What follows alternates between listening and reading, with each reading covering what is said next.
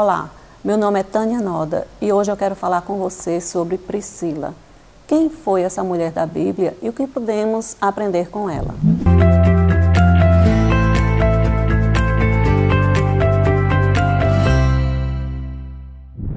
Então, eu já começo lendo com vocês Atos capítulo 18.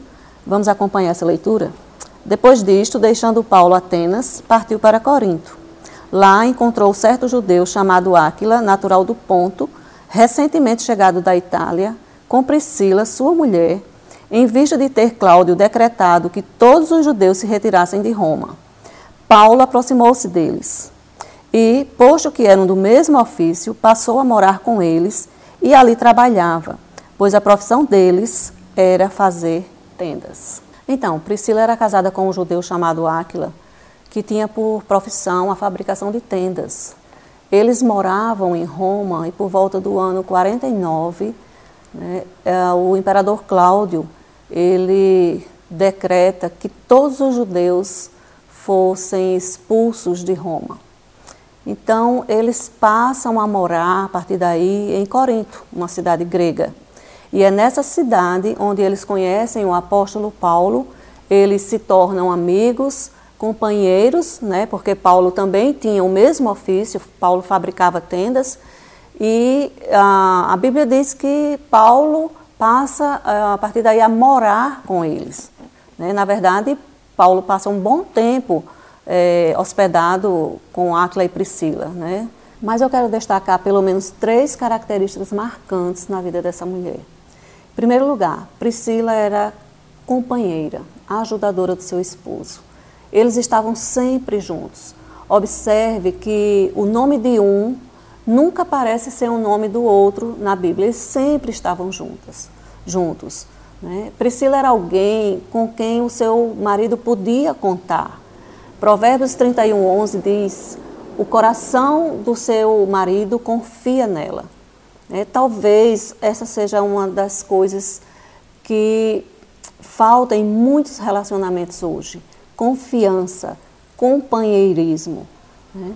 As pessoas hoje são tão individualistas, cada uma buscando seus próprios sonhos, né? o marido para um canto, a mulher para outro.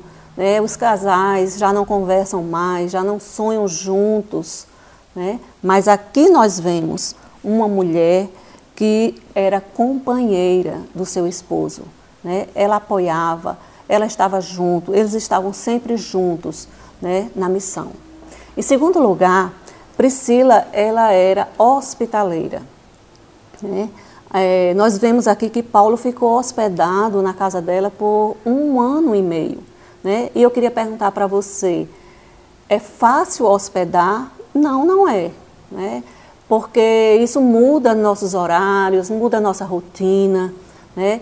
Ah, na verdade, você, para ser hospitaleira, você precisa ter o coração aberto para isso. Né? Porque ah, você vai abrir a sua casa, você vai abrir a sua intimidade. E Priscila era essa pessoa com o coração aberto para receber pessoas. Né? Ah, Paulo ficou morando com eles um ano e meio. E nós sabemos que mais na frente eles também hospedaram Apolo. Né? É, e também é bem provável que eles tenham hospedado Silas e Timóteo quando eles retornavam da Macedônia. Né? Em terceiro lugar, Priscila ela era uma mulher corajosa ela era uma mulher determinada, ela era uma mulher firme na sua fé.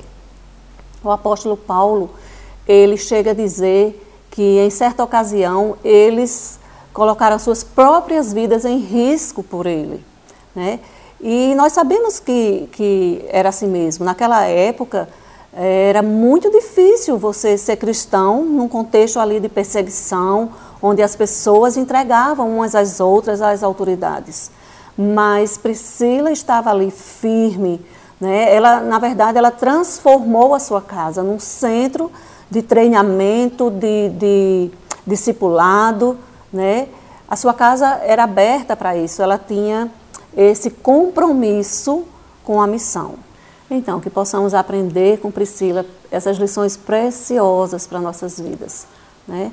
o quanto nós podemos extrair desse texto para nossas vidas. Né? É, aprendemos com Priscila hoje que ela era uma mulher companheira do seu esposo, companheira na missão, era uma mulher hospitaleira, tinha o um coração aberto para pessoas. Né? Também aprendemos hoje que Priscila era uma mulher corajosa, firme na sua fé. Então, essas são lições preciosas para nós hoje. Se você gostou desse vídeo, compartilha com outras mulheres, né? Tem um sininho também, você pode ativar o sininho para ficar recebendo notificações dos próximos vídeos que nós vamos postar aqui. E é isso. Que Deus nos abençoe, abençoe você, sua família e até o próximo vídeo.